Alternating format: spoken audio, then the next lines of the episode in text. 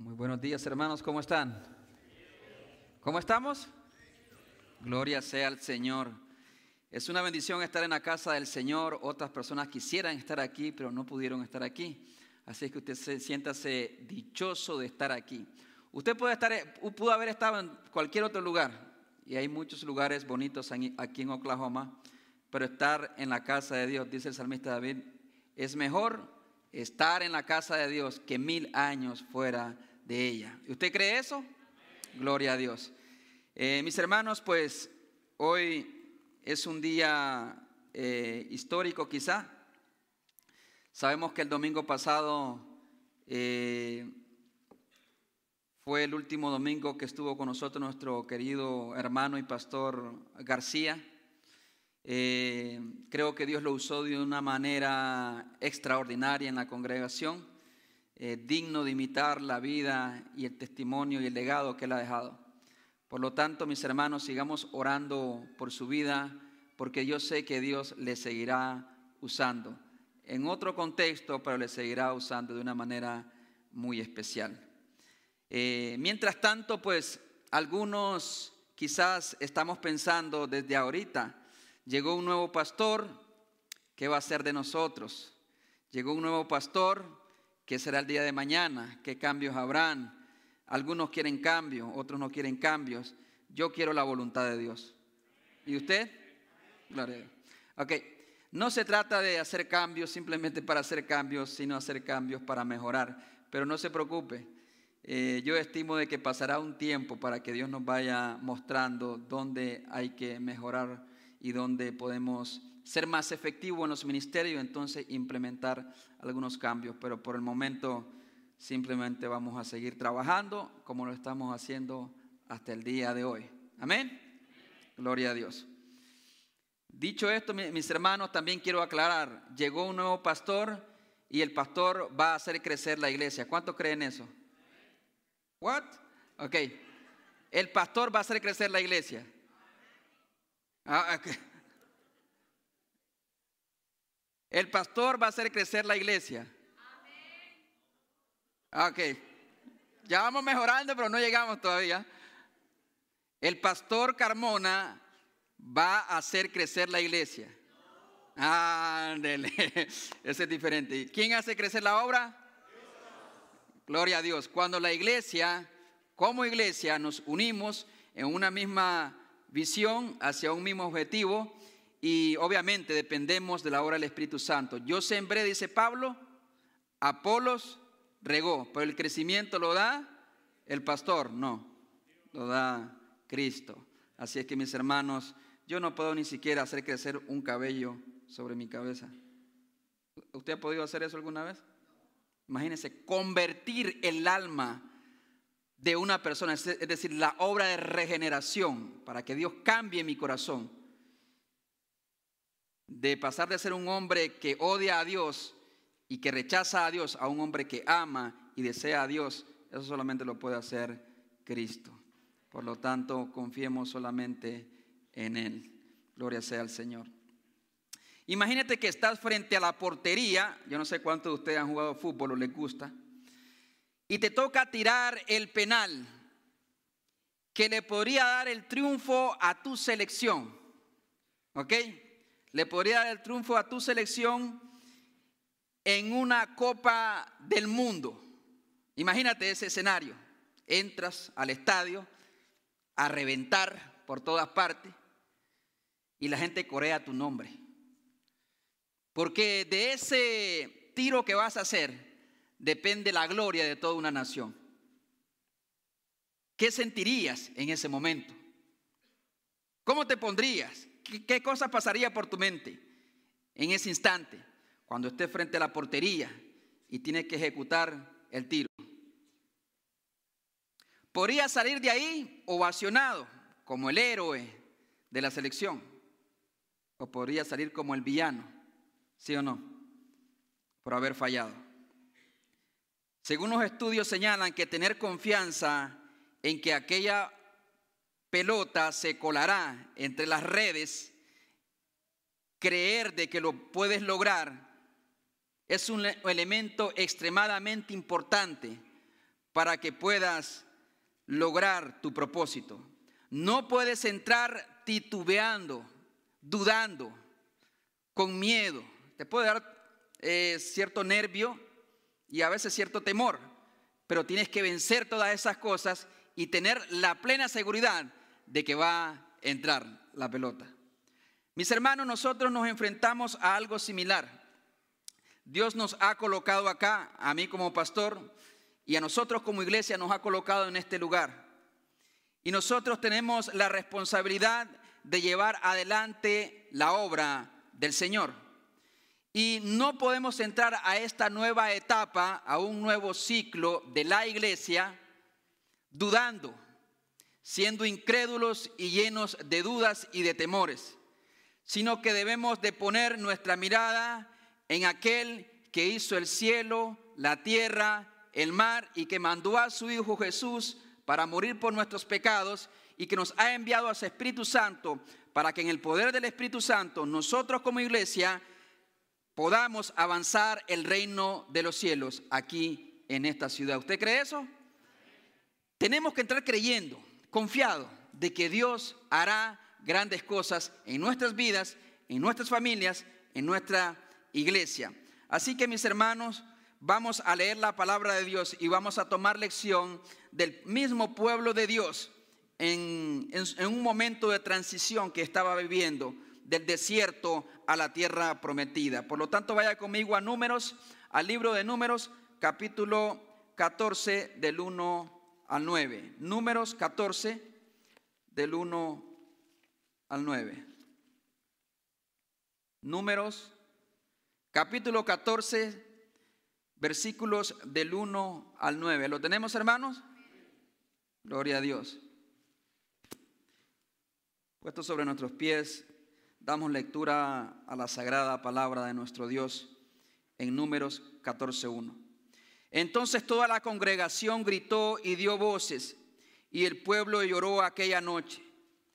Y se quejaron contra Moisés y contra Aarón todos los hijos de Israel. Y les dijo toda la multitud, ojalá muriéramos en la tierra de Egipto, o en este desierto, ojalá muriéramos. ¿Y por qué nos trae Jehová a esta tierra para caer a espada? Y que nuestras mujeres y nuestros niños sean por presa. ¿no nos sería mejor volvernos a Egipto? Y decían el uno al otro, designemos un capitán y volvamos a Egipto. Entonces Moisés y Aarón se postraron sobre sus rostros delante de toda la multitud de la congregación de los hijos de Israel. Y Josué, hijo de Nun, y Caleb, hijo de Jefoné, que eran de los que habían reconocido la tierra, rompieron sus vestidos y hablaron a toda la congregación de los hijos de Israel diciendo, la tierra por donde pasamos para reconocerla es tierra en gran manera buena. Si Jehová se agradare de nosotros, Él nos llevará a esta tierra y nos la entregará, tierra que fluye leche y miel. Por tanto, no seáis rebelde contra Jehová, ni temáis al pueblo de esta tierra, porque nosotros los comeremos como pan. Su amparo se ha apartado de ellos y con nosotros está Jehová. No lo temáis. Vamos a orar al Señor Padre. Venimos delante de ti en esta hermosa mañana que nos concedes acercarnos a tu palabra. Dios mío, rogamos que tu Espíritu Santo ministre en nuestras vidas. Hable, oh Dios, a la congregación, a nivel colectivo, a nivel individual cada familia, cada persona que se ha, dado cita en este lugar, que salga de esta iglesia fortalecido en Cristo a través de su fe puesta en Él y solo en Él. En el nombre de Jesús, amén y amén. Pueden sentarse mis hermanos. El título que yo tengo para este sermón es un paso de fe. Entremos a un nuevo ciclo fortalecidos por la fe no podemos entrar dudando, temiendo solamente. Antes quisiera preguntar si hay alguien nuevo que nos visita por primera vez aquí en la iglesia, no quisiéramos pasar por desapercibido su presencia con nosotros. ¿Hay alguien aquí que levante la mano, por favor? Que nos acompañe por primera vez. ¿Todos somos de casa? Por allá. Si me regala su nombre.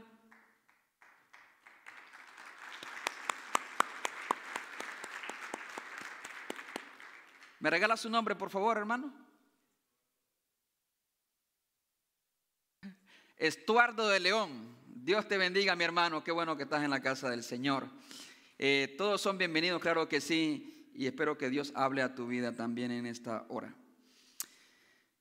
Bueno, el pueblo de Israel estaba viviendo un momento de transición, eh, quizás en otro contexto, porque estaba en un desierto. Usted no está en un desierto necesariamente, pero estamos viviendo las mismas experiencias y nos podremos identificar con algunos principios. Y yo quiero aplicar este mensaje a nivel congregacional y a nivel personal, porque la palabra de Dios se aplica en todos los niveles, en todos los contextos. Por lo tanto, mis hermanos, el tema central es que nosotros tenemos que visualizar el futuro, cualquiera que sea, hacia donde Dios nos lleve, pero anticiparlo y visualizarlo con fe, creyendo de que Dios hará algo especial en mi vida, en mi familia y especialmente en la iglesia en este tiempo. No podemos entrar de otra forma. La incredulidad es algo que deshonra a aquel que nos ha dicho, creed en mí. Si yo le digo, crean en mí, usted tiene razón de dudar de mí. Pero si yo le digo, crea en Él, en Él y solo en Él, entonces Dios quiere, obviamente, que nosotros pongamos toda nuestra fe y nuestra confianza en las palabras que Él ha dicho. Los israelitas ya están cerca de Canaán. Dios los liberó del yugo de los egipcios y los está guiando a la tierra prometida, que se llama Canaán. Tierra que Dios, eh, Dios le había prometido a Abraham, a, Isaac, a Jacob.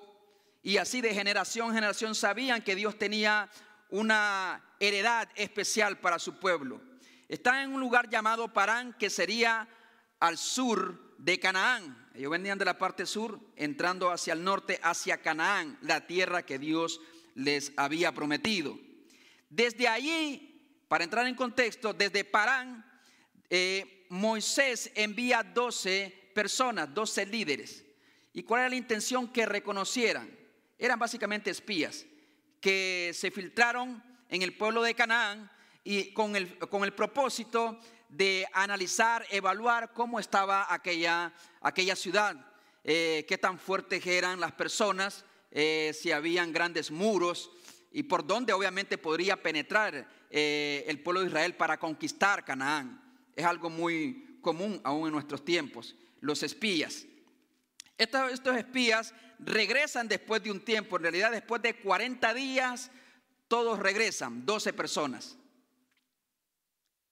y traen del fruto y traen el reporte.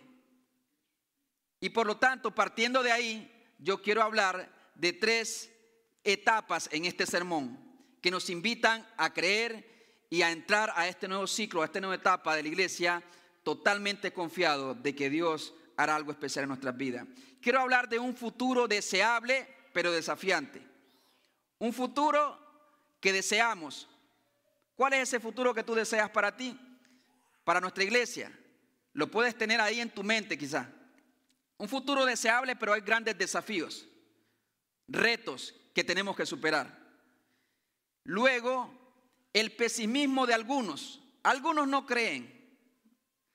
Y entonces vamos a analizar también la confianza de otros. Y en esas tres partes vamos a dividir el sermón. Primero, el futuro deseable, lo que deseable el pueblo de Israel luego el pesimismo eh, de algunos y la confianza de otros. Obviamente nosotros queremos estar en el último grupo, en el último punto. No en aquellos pesimistas que creen que no va a pasar nada, sino aquellos que creen de verdad de que Dios está obrando, que Dios está en control y Dios empujará esta iglesia hacia adelante, no en una dirección opuesta a la voluntad de Dios, sino hacia adelante. Y mientras avanzamos, obviamente, Dios va a ir mostrando su respaldo en nuestra vida. Por lo tanto, mis hermanos, vamos a analizar la primera parte. Mire lo que dice la palabra de Dios ahí en los versículos, capítulo 13, versículo 27 al 29. Lo tenemos ahí mismo en números. No se vaya de números, capítulo 13, versículo 27 al 29. Dice la palabra de Dios. Mire lo que dice la palabra de Dios. Y les contaron diciendo, y les contaron diciendo, nosotros llegamos a la tierra a la cual nos enviaste, la que ciertamente fluye leche y miel. Y este es el fruto de ella. Mas el pueblo que habita aquella tierra, escuche bien, es como fuerte. Y las ciudades muy grandes y fortificadas. Y también vimos ahí a los hijos de Anac. Amalek habita el Negev, y el Eteo, el Jebuseo y el Amorreo habitan en el monte, y el Cananeo junto al mar y a la ribera del Jordán. Si usted pudiera, hermano, hasta ahí. Este es el futuro deseable, le llamo yo, pero desafiante, porque hablamos de una tierra que es, ha sido ricamente bendecida por Dios. Ese es el lugar donde usted quisiera estar y hacer una vida con su familia. Ese es el lugar donde la iglesia como congregación quisiera estar, en un lugar próspero, estable, unido, donde hay armonía, donde hay paz, donde hay alcance. Claro que sí. Es el lugar donde Dios quisiera que también nosotros estemos. Si yo le preguntara a usted, ¿cómo ve su familia de aquí a cinco años? ¿Cómo ve su familia de aquí a cinco años? ¿Cómo ve su, su vida académica de aquí a cinco o diez años? Jóvenes, ¿cómo se ven? ¿Quiénes van a ser? Hoy preguntaban precisamente en la escuela dominical, ¿qué quieres ser tú? Y Es interesante lo que quieren ser los niños. Pero hay un futuro. Yo no sé si usted se ha puesto a pensar cómo quiero ver a mi familia, dónde quiero estar con mi familia, en qué condiciones, o como iglesia, hacia dónde vamos a ir, en qué dirección, eh, cómo será la iglesia de aquí a unos 5 o 10 años con el nuevo pastor. Ah, como les he dicho, no importa si seguimos haciendo lo mismo o hacemos algo distinto. La misión de la iglesia debe ser vivir dentro de la voluntad de Dios y, cumplir con la misión de Dios, ¿sí o no? Sin importar a veces los parámetros o los ideales que a veces nosotros mismos podamos tener o la forma de hacer las cosas, sino conocer la voluntad de Dios y correr en dirección correcta hacia la voluntad de Dios. Así es que mis hermanos, hay un futuro para la iglesia. Quizás una iglesia que tenga más alcance, que fortalezca más nuestras familias. Eh, una iglesia que tenga un sistema discipulado, digamos, bastante serio y responsable para que crezcamos espiritualmente y no solamente añadamos personas y personas que se vienen a sentar, porque no es la misión de la iglesia y nunca ha sido la misión de Dios ni de los discípulos simplemente añadir personas a la iglesia, sino discipularlos y que crezcan en realidad a la medida de la estatura del varón perfecto que es Cristo. Entonces la iglesia tiene que ver su futuro con mucha con mucha, digamos, expectativa fructífera, estable, sólida. Ese es un futuro deseable para cualquiera. Pero claro que sí, Israel también tenía un futuro deseable. Una tierra que fluye leche y miel. Y estaban ahí en la orilla ya, a punto de llegar a la tierra prometida, al punto de estar ahí cerca. Pero mis hermanos, había un gran problema también. La tierra sin duda era extremadamente productiva, deseable para cualquiera. Era la tierra que Dios le había prometido a Abraham. Pero tenía sus grandes desafíos.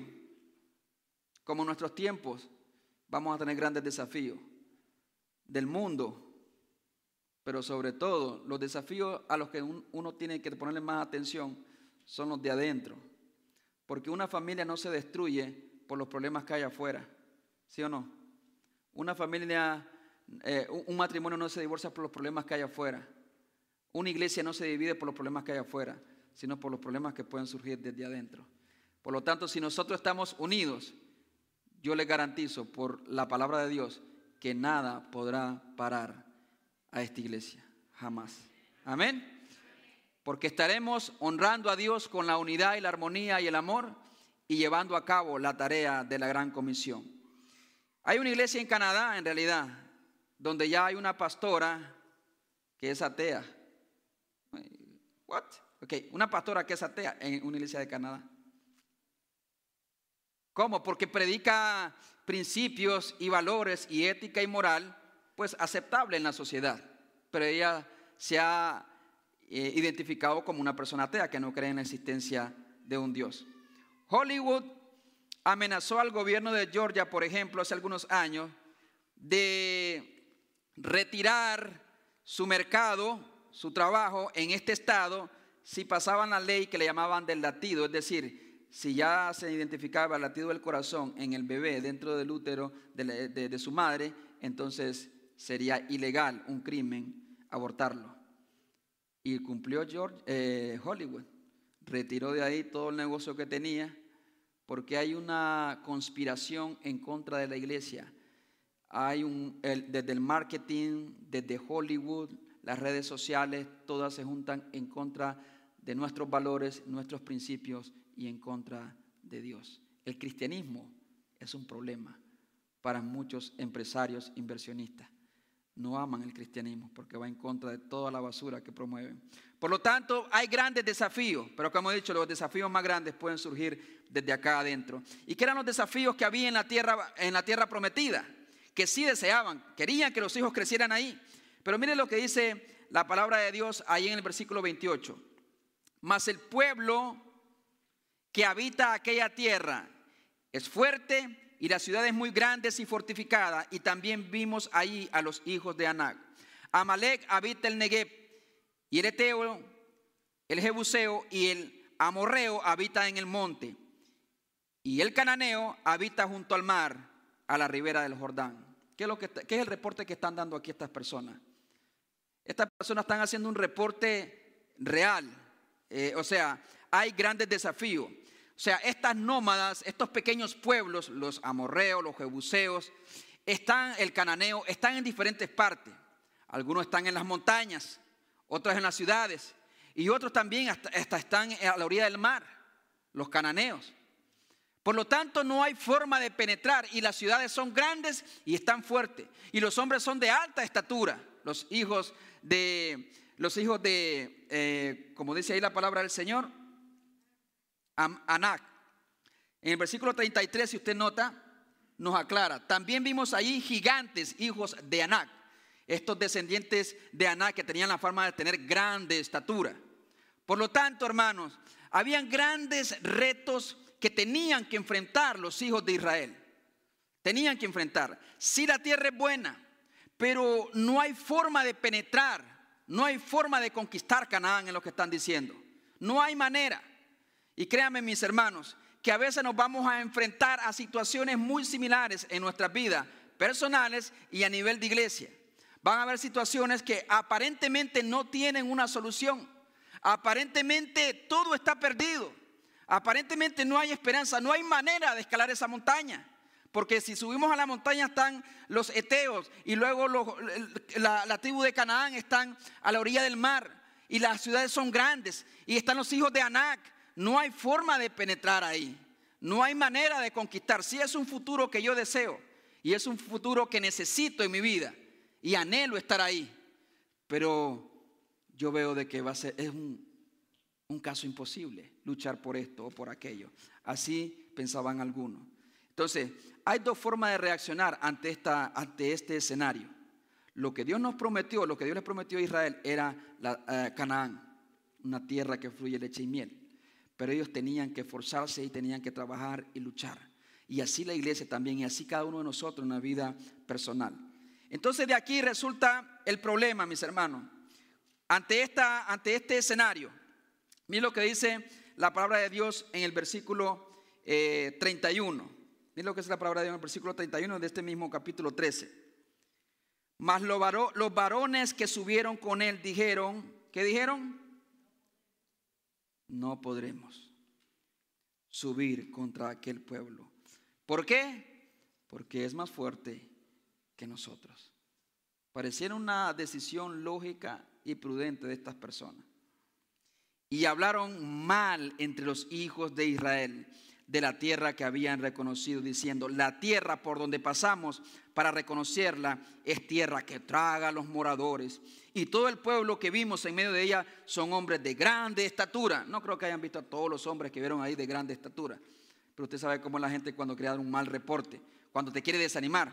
Yo no creo que los hijos de Anac sí tenían gran estatura, pero no todos eran hijos de Anac. Pero dice, todos todos los hombres que vimos ahí eran gigantes. No vayamos allá, ni se les ocurra. Pesimismo. Cuando la persona, y este es, el, eh, este es el secreto de la fe, hermano, y esto es lo que hace la diferencia en cómo vamos a responder a los desafíos y a la adversidad que podamos enfrentar en nuestra vida. Y no podemos por eso entrar dudando a este nuevo ciclo nosotros como iglesia. Los varones que subieron con él dijeron, no podremos subir contra aquel pueblo. ¿Por qué? Porque es más fuerte que nosotros. Es lógico, ¿no? Desde el punto de vista humano. No subamos a Canaán, porque no tenemos posibilidad alguna de derrotar a estos hombres. sería un acto suicida entrar a Canaán. Así nosotros como iglesia, mis hermanos, al enfrentar grandes desafíos podemos responder de esta manera. O oh, no podremos hacerlo. Hermano, ¿nos puede ayudar con tal cosa? No puedo, hermano. La verdad, mis hermanos, es que este pueblo estaba deshonrando a Jehová, su Dios. Porque ya Jehová, Dios, había demostrado lo que Él puede hacer con el poder de su palabra simplemente. ¿Sí o no? Ahora les preguntaré a ustedes, ¿cuántas cosas Dios ha hecho en su vida? Innumerables. ¿Cuántas cosas que usted pensaba que eran insuperables, finalmente vieron la mano de Dios en sus necesidades? Pero como iglesia, ¿no, no, no se acuerdan cómo empezó todo? ¿Y cómo anduvieron en aquel tiempo errantes de un lugar a otro? ¿Y cómo Dios en su misericordia les proveyó este lugar cuando parecía cosa imposible?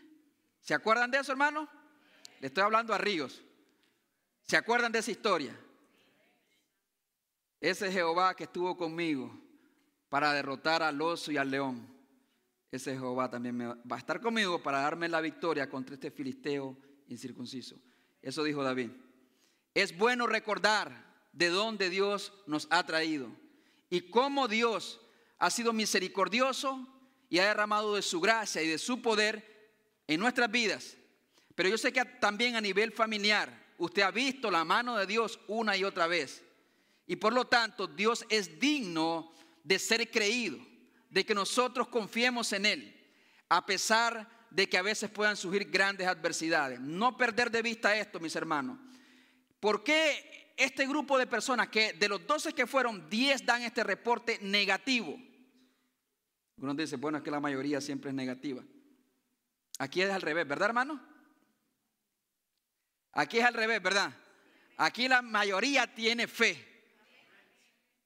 Lo voy a decir otra vez. Aquí todos tienen fe. Ahora, ¿en quién está puesta esa fe?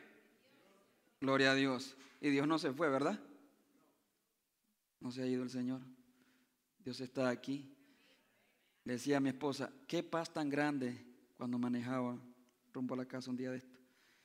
Saber que Dios, que yo nunca estaré solo.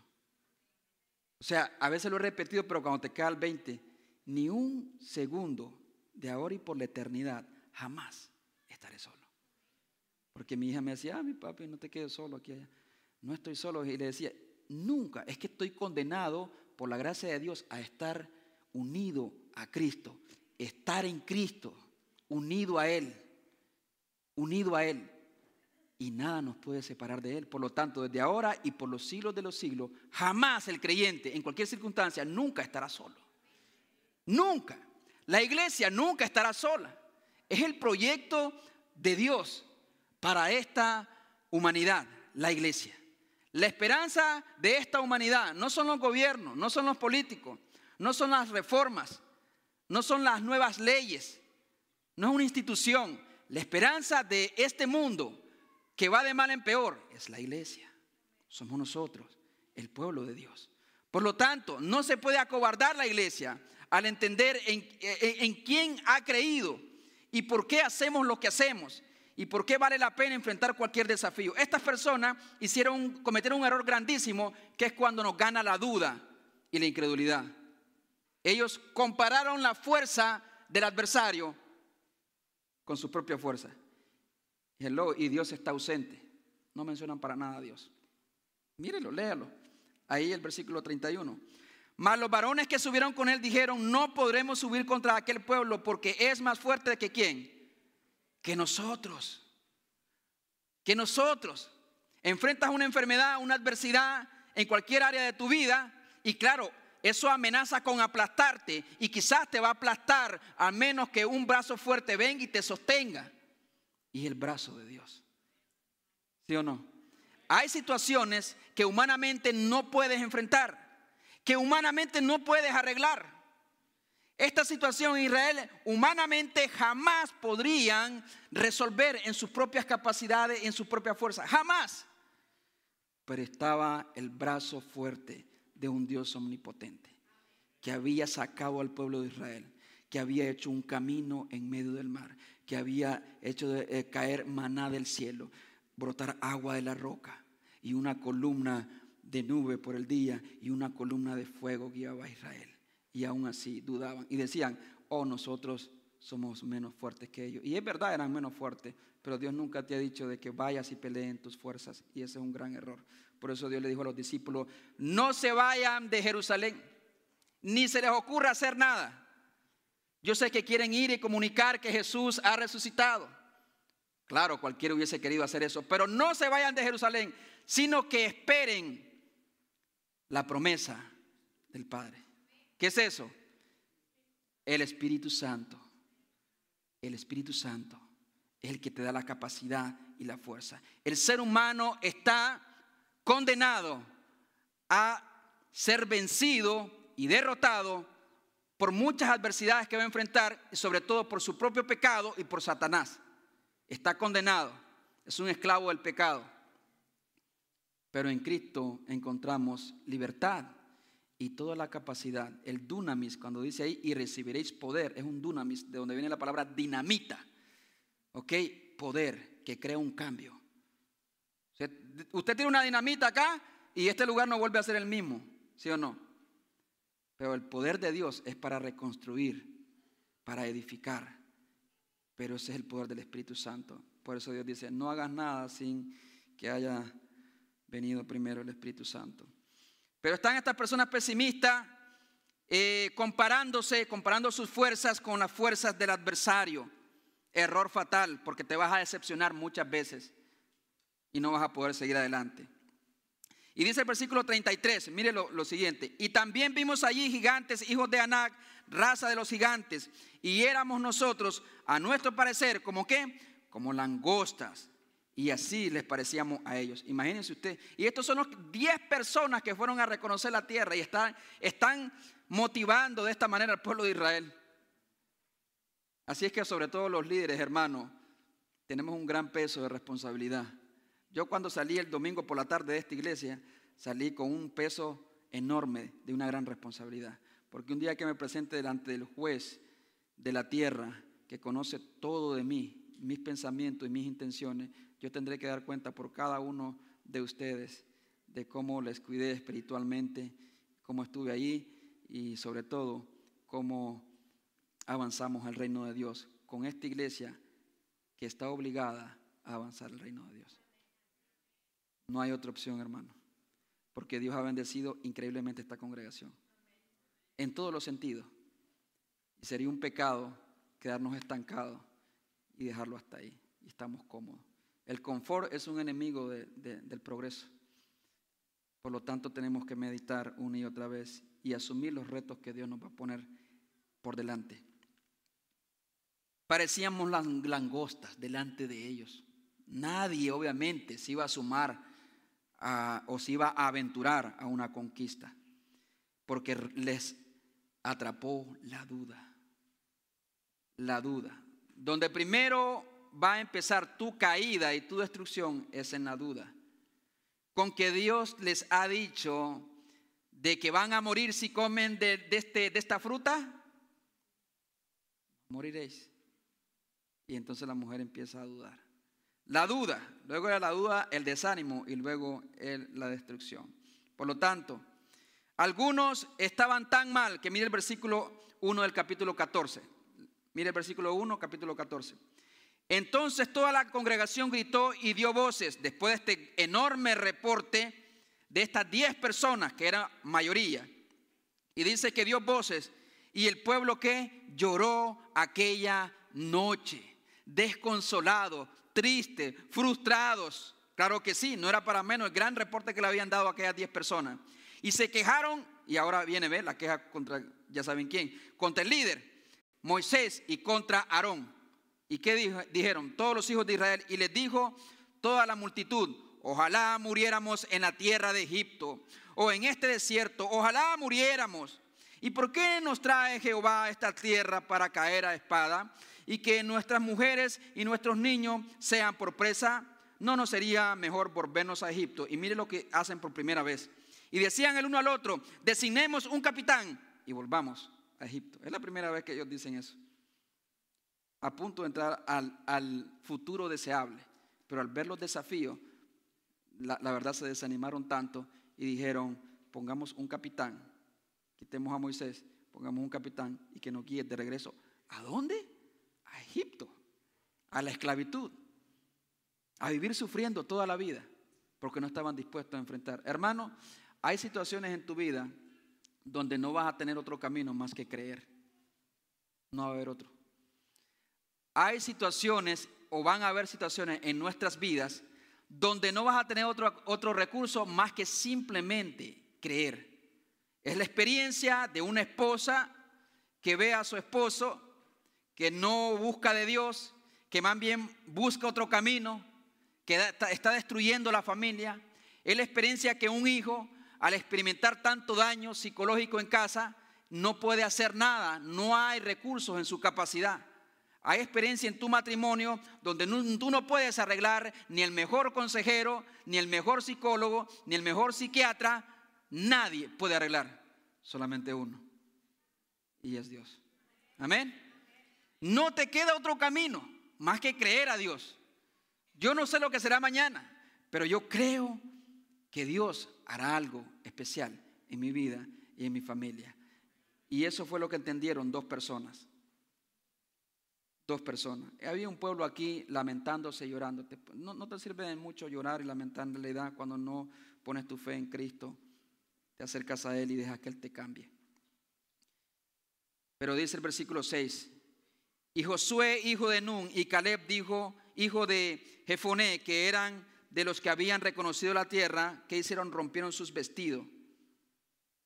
Y hablaron a toda la congregación de los hijos de Israel dos personas de los, de los doce, y hablaron a toda la congregación de los hijos de Israel. Y yo podría hablar a toda la congregación de los hijos de Dios. La tierra por donde pasamos para reconocerla es tierra en gran manera buena. Si Jehová se agradare de nosotros, Él nos llevará a esta tierra y nos la entregará. Tierra que fluye leche y miel. Por tanto, no seáis rebelde contra Jehová, ni temáis al pueblo de esta tierra, porque nosotros lo comeremos como pan. Su amparo se ha apartado de ellos, y con nosotros está Jehová. No los temáis. ¿Ven la diferencia? Es el mismo problema, los mismos desafíos, los mismos gigantes que tienen que enfrentar, la misma situación. Pero estas dos personas hicieron algo inteligente. Dejaron de comparar la fuerza del adversario con su propia fuerza, que ciertamente llevaban la desventaja, y, empezaron estas dos personas, Josué y Caleb, a comparar la fuerza del adversario con la fuerza de Dios. Y entonces cuando usted hace eso, su fe se, se, alimenta, se fortalece. Y eso es lo que nosotros tenemos que hacer cada día en nuestras vidas. No compare la fuerza de la adversidad con su propia fuerza, sino la fuerza de la adversidad con las fuerzas de Dios. Y entonces siempre tendremos esperanza y optimismo. Y dicen estas personas, si Jehová se agradara de nosotros.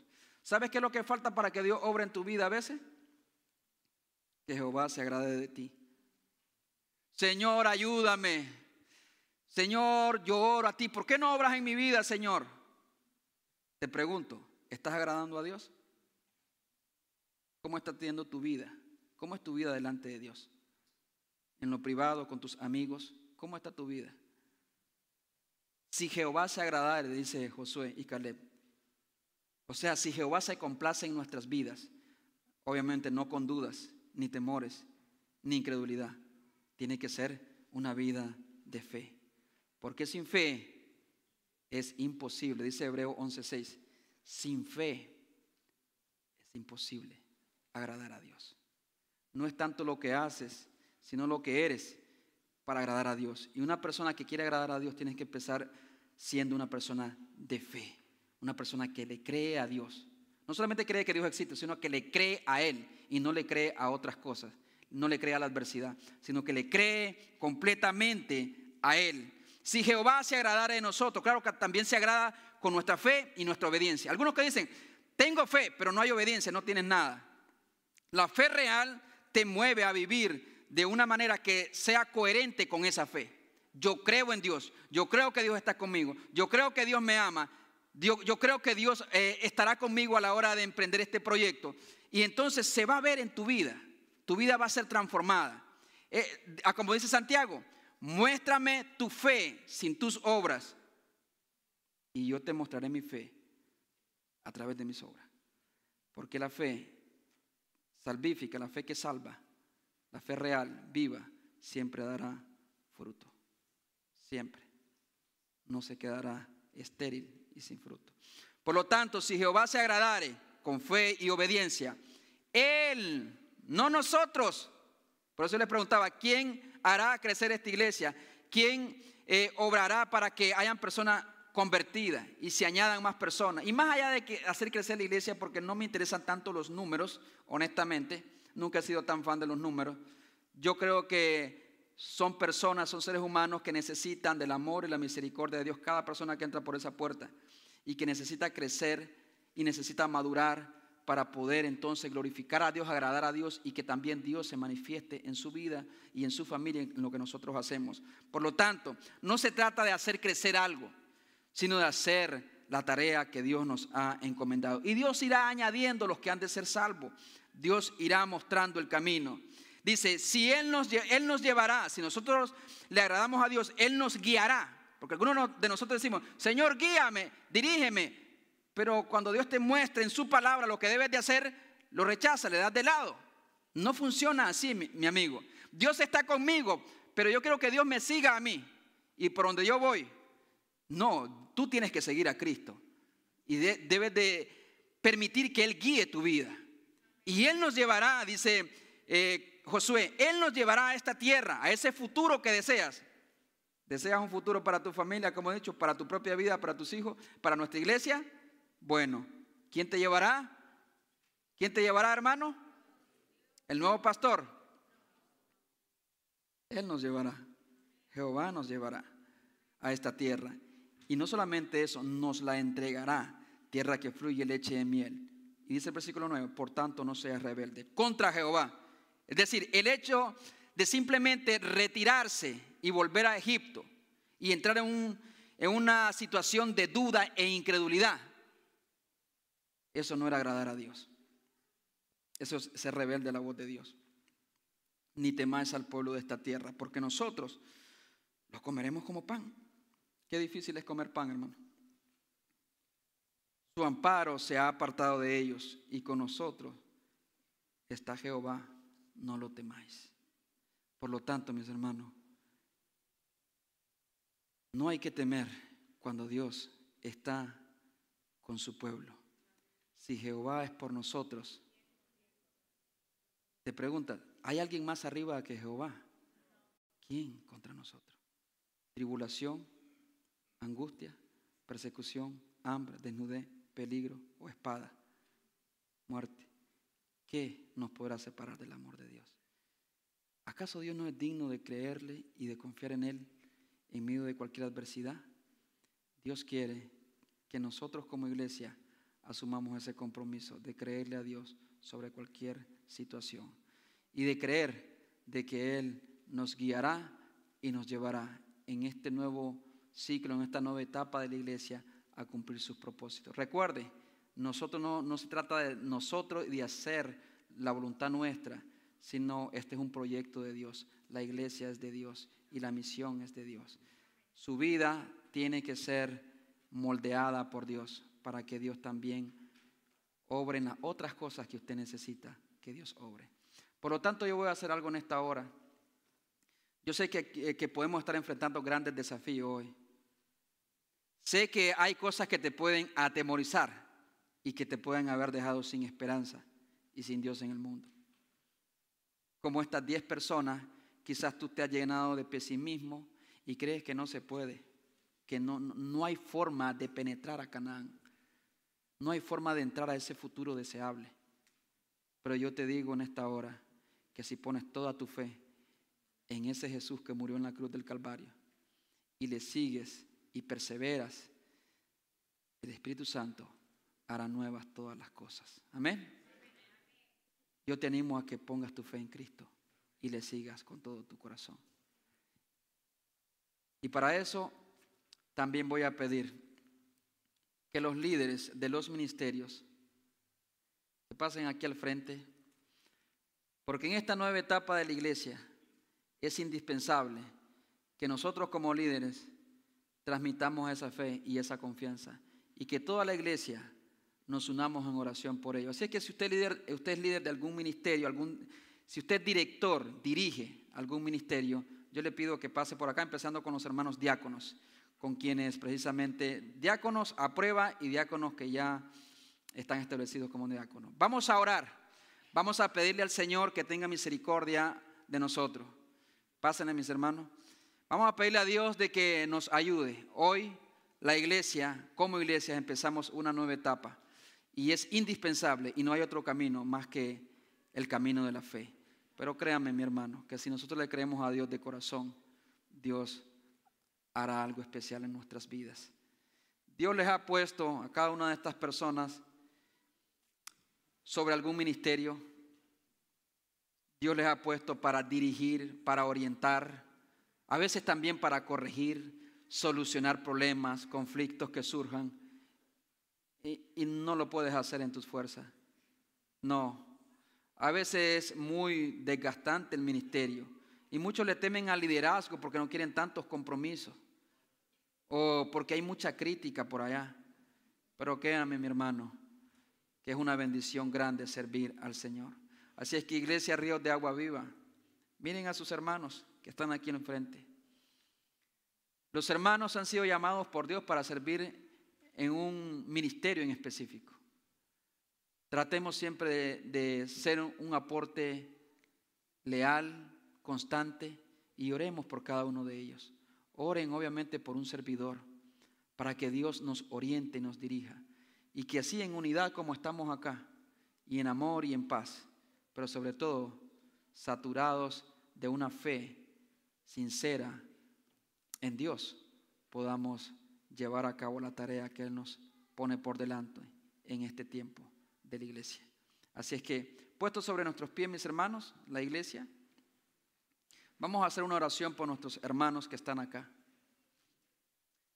Una oración que tiene que ver precisamente de respaldo, de apoyo, para que Dios se manifieste en sus vidas y les dé mucha sabiduría y un gozo indescriptible a la hora de servirle porque el gozo del Señor es nuestra fortaleza. Así es que ponga su mano extendida, por favor, en dirección a nuestros hermanos. Vamos a orar de la siguiente manera. Padre, venimos delante de ti, creyendo de que tú estás en ríos de agua viva, que tu Espíritu Santo está obrando en nuestra iglesia, que todo lo que viene, Señor, que sea de ti será de bendición, que todo lo que viene, Señor, juntamente con los desafíos, lo podremos enfrentar porque tú estás con nosotros. Ahora, oh Dios, yo te pido por cada uno de los líderes, diáconos, directores de los ministerios, Señor, coordinadores. Yo te suplico que tu Espíritu Santo les oriente, les muestre el camino para hacer tu voluntad. Que ellos puedan, oh Dios, transmitir esa fe como la transmitió Josué, como la transmitió Caleb que no vayan por el camino de los otros diez que no te creyeron a ti, Señor. Yo te suplico que les guíes, les des gran sabiduría cuando se enfrenten a los desafíos, que puedan surgir en sus ministerios. Esto no es posible hacerlo sin tu ayuda, porque separado de ti, oh Dios, nada podemos hacer.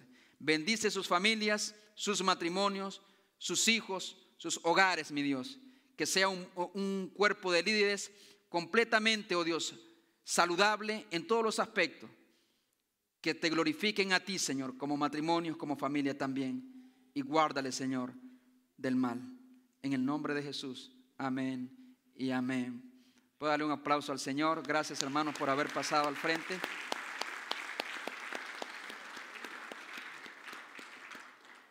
Así vamos a dejar al grupo musical que nos despide con una alabanza.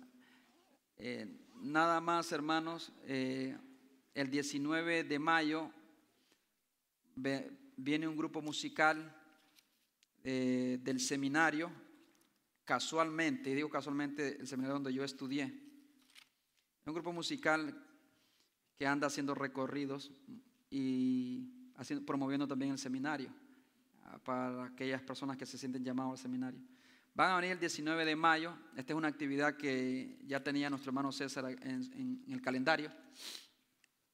El 19 de mayo y van a estar aquí a las 7 de la noche. Es un viernes para que marque su calendario y haga planes de venir y de conocer quiénes son estas personas, cómo Dios los está formando en el seminario y, cómo es el seminario, cómo es la vida de un seminarista, pero sobre todo lo que Dios está haciendo en sus vidas. Así es que Dios me les bendiga, mis hermanos, y continuemos con el grupo de alabanza.